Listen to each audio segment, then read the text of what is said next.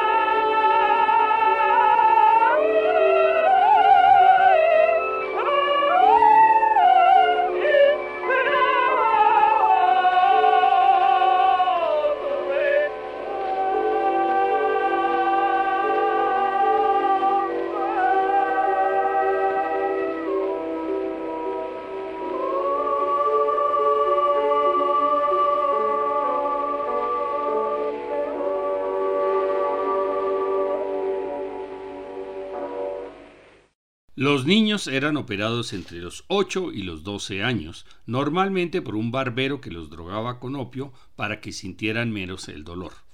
La formación de los castrati era rigurosa. Hacia 1700, el régimen de una escuela de canto en Roma consistía en una hora para cantar piezas difíciles e incómodas, una hora practicando trinos, una hora en ejercicio de pasaje de voz de pecho a cabeza, una hora de ejercicios de canto en presencia del maestro y delante de un espejo a fin de evitar movimientos innecesarios del cuerpo o muecas faciales y una hora de estudio literario, todo ello antes del almuerzo.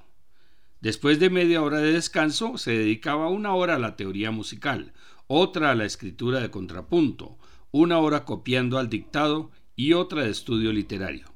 Durante el resto del día, los jóvenes castrati tenían que encontrar tiempo para practicar en el clave y para componer música vocal sacra o secular dependiendo de su inclinación.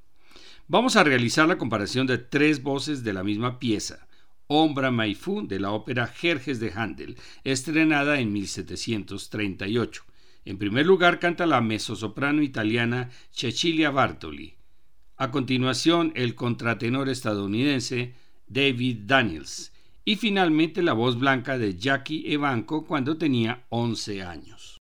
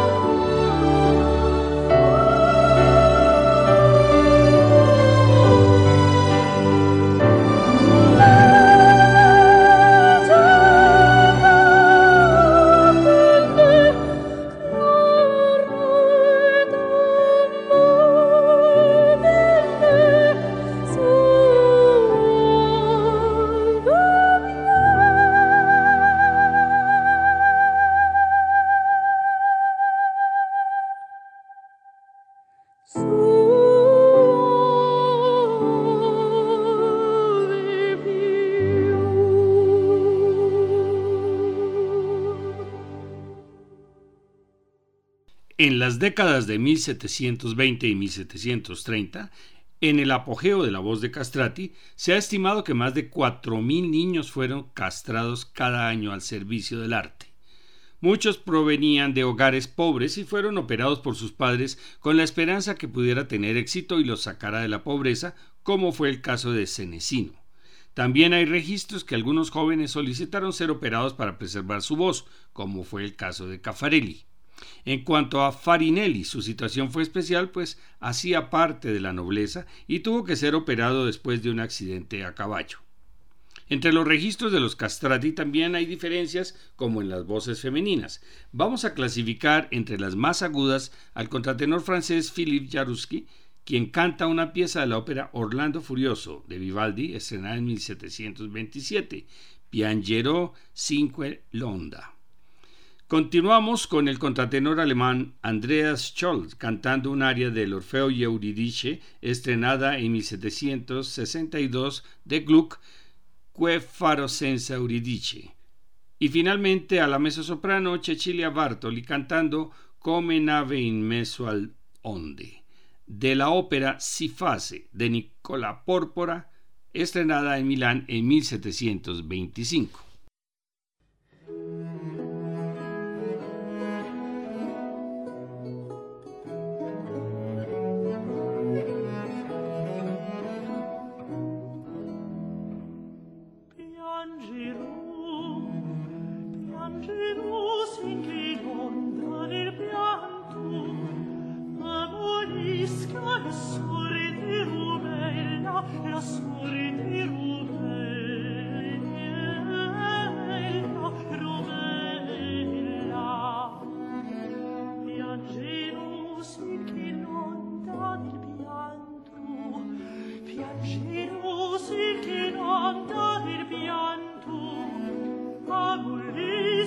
soul.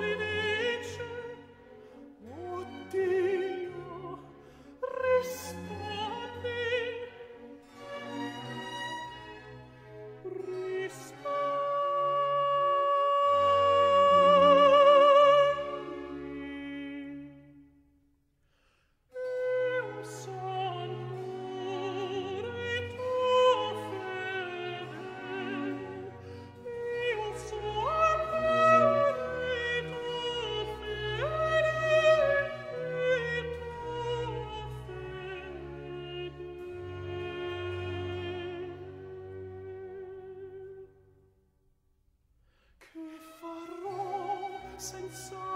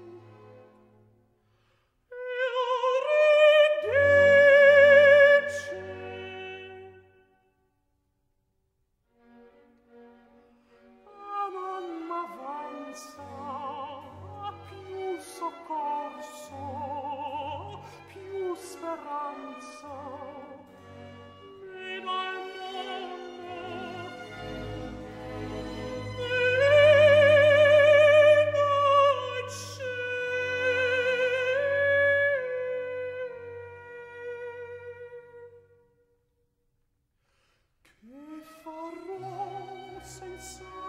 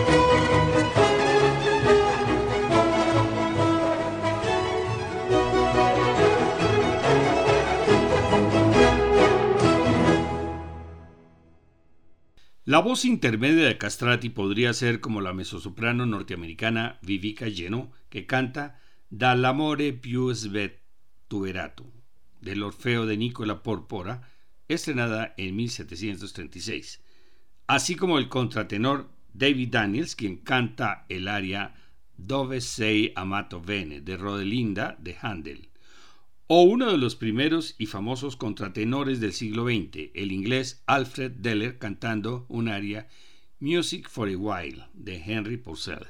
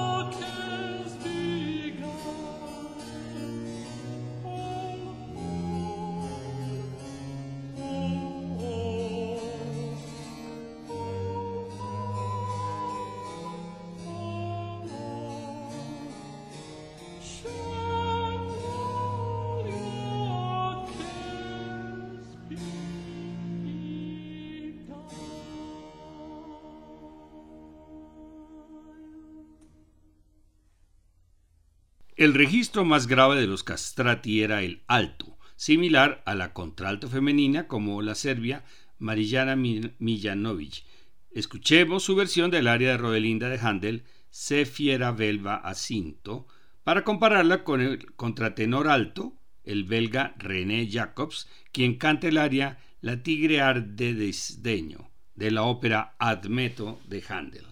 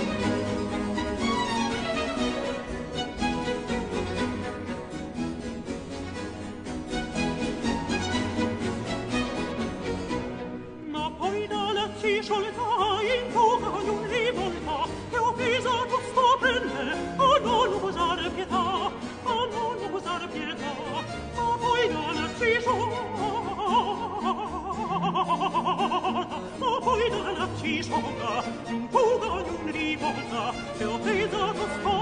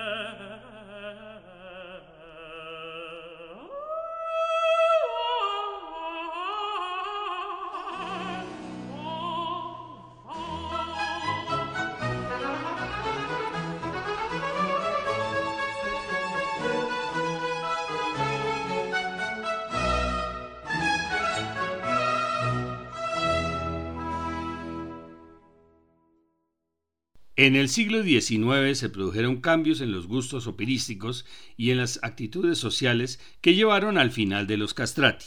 El último grande fue Giovanni Battista Velluti, quien realizó la última función de ópera escrita para un castrato, El Cruzado en Egipto de Giacomo Meyerbeer, en Venecia en 1824. La última ópera de Rossini para rol de castrato fue Aureliano en Palmira, estrenada en 1813. En algunas ocasiones se han presentado casos debidos a cuestiones médicas o congénitas que producen en la voz resultados similares a los castrati por su operación. Michael Maniaci, nacido en Ohio en 1976, es un soprano masculino célebre por su inusual habilidad de cantar en el registro de una soprano sin usar falsete. La mayoría de los hombres que poseen esa habilidad la han obtenido como resultado de un desbalance hormonal, pero por razones aún desconocidas, la laringe de Maniaci no se desarrolló, haciendo que su voz no cambiara en la forma habitual al pasar a la pubertad. Esta anomalía fisiológica le ha dado a Maniucci la habilidad de cantar en el registro de una soprano sin sonar como el típico contratenor o como una mujer.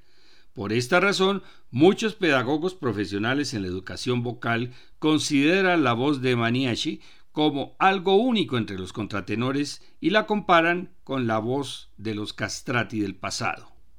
Maniaci tiene varias grabaciones de roles en óperas completas como el papel de Amore en L'Arbore di Diana de Martini Soler y precisamente la ópera que mencionamos como la última para castrato de Meyerbeer, Escuchemos su versión del aria O tu divina fe del rol Armando en El Cruzado en Egipto.